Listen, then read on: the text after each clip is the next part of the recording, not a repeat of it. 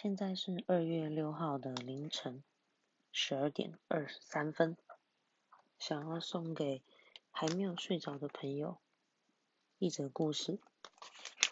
嗯，今天要分享的是《喜欢你的日子向海》这本书里的一篇。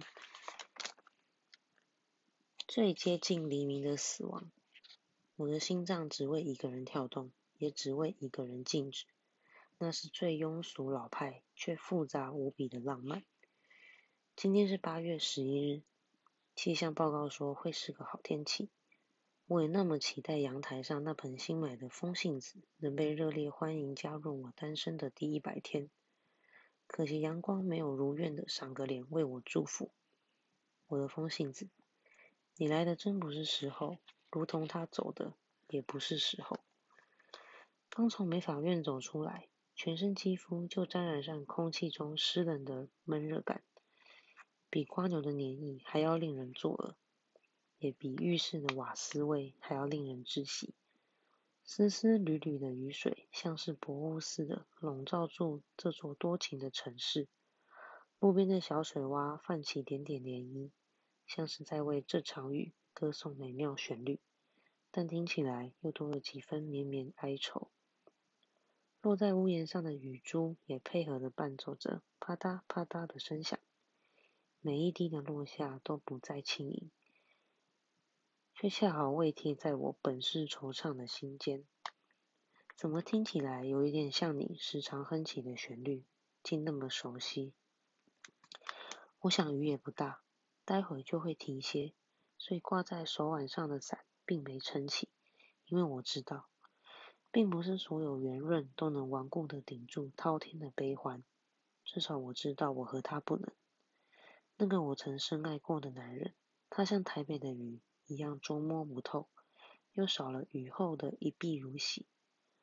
他很多情，某种程度上是复杂的浪漫。他是我的世纪难题，也是我的万劫不复。我很迷信，所以一分手。我就把他爱的那头乌黑长发给剪了，留了一头利落的短发。不少人称赞我的新造型像极了桂纶镁，那么的气质出众。可他们不知道，我更喜欢的是《恶作剧之吻》里的林依晨。但是至少这样，我就可以多一个理由说服自己，这才是他不爱我的真正原因。因为我不再是他的长发公主了，他也不再需要来到我的城堡外盼望我。我想，这是对彼此最后的宽容。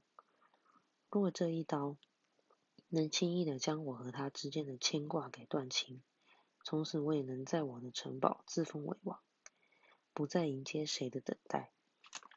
后来有很多事情，你或许都不知道，像是我已经不会再刻意绕道回家，总需要多耗上十分钟路途的大马路，为了和你多相依偎的时光。每次我都把脚步放得很慢很慢，有时候也为了这种刻意而心虚，但你也从来不知道。毕竟和你在一起时，我总有很多小心思和秘密，那是唯一不能与你分享的。现在我独自走那条没有路灯照明的小巷，有时候皎洁月光就是唯一的光亮。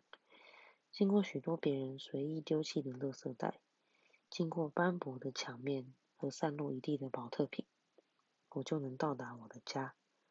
虽然孤身一人是有点害怕，但总比怀念你好。我再也不用这么费心的去记得你说过的话。有时候我也就在想，那些被打包回收的垃圾，是不是就真的那么一文不值呢？那个被丢弃的洋娃娃，明明还四肢健全，完好如初。跟我小时候总是拆解凌乱的样子不一样。只要我把它重新组装，送给总是用雪亮眼睛盯着我瞧的小表妹，她肯定也会欢喜自己。谁的旧爱就能成为下一个人的新欢，而她也永远不会知道，这曾是个被遗弃的洋娃娃，被不要的、丢掉的，毫无遗憾的，了无牵挂。有时候我根本不明白。是什么让我们之间变得这么潦草和生疏？每一天的清醒都夹杂着那些无处倾泻的泪迹，你也不再是我喜滋滋想昭告天下的美梦，甚至有时候比我尝到街角那间五十元的美味卤肉饭还要不值一提。告别的那天，我们委婉地说只是不适合，但我们都知道，实际上就是不爱了。那些看起来遗憾的表情，现在说来多讽刺，但这是分开时的体面。我们要慎重的把这个仪式给完成。我们客套的向彼此祝福，听起来却比便利商店制式的谢谢惠顾还不悦耳，还要装作情谊深厚、依依不舍，好像是世界残忍的把我们分离，他是十恶不赦的罪犯。但是只是，你才是不要我的坏蛋。我也不是那种装作可怜兮兮来挽留你的乖巧女人，在你面前，我从不扮演这样的角色。所以，纵使我有千般不舍、万般难忘，我也绝不奢求你留一个吻来湿润我、填满我。我的孤寂，我要自己负责。不要戳破那些美丽的虚假诺言，也不要试着辜负我们往昔的动容温存。我的难堪，我要自己承担。请你不要成为我的药，不要溶解在我身体里，嘲笑这腐败的爱情。你知道，你一辈子也不会成为我这副烂身体的解药，更不会是我灵魂释放的出口。你是这辈子的深渊，或许你也能是下辈子的救赎。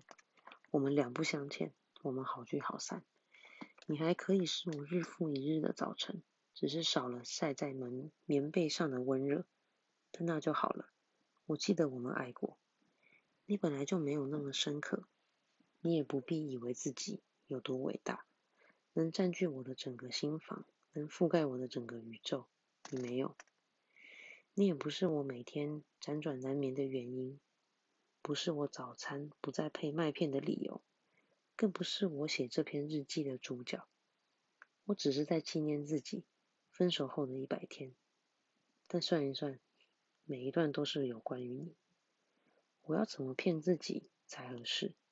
后来我看见的每一个人都像你。但他们都不是你。说实话，我也是舍不得留了三年的长发。说实话，我也是不喜欢城堡只有我一人。如果说你是这辈子最接近黎明的死亡，爱是我的加速坠落，那么我写的每一封遗书都不再有意义，因为都纪念不了你的美丽。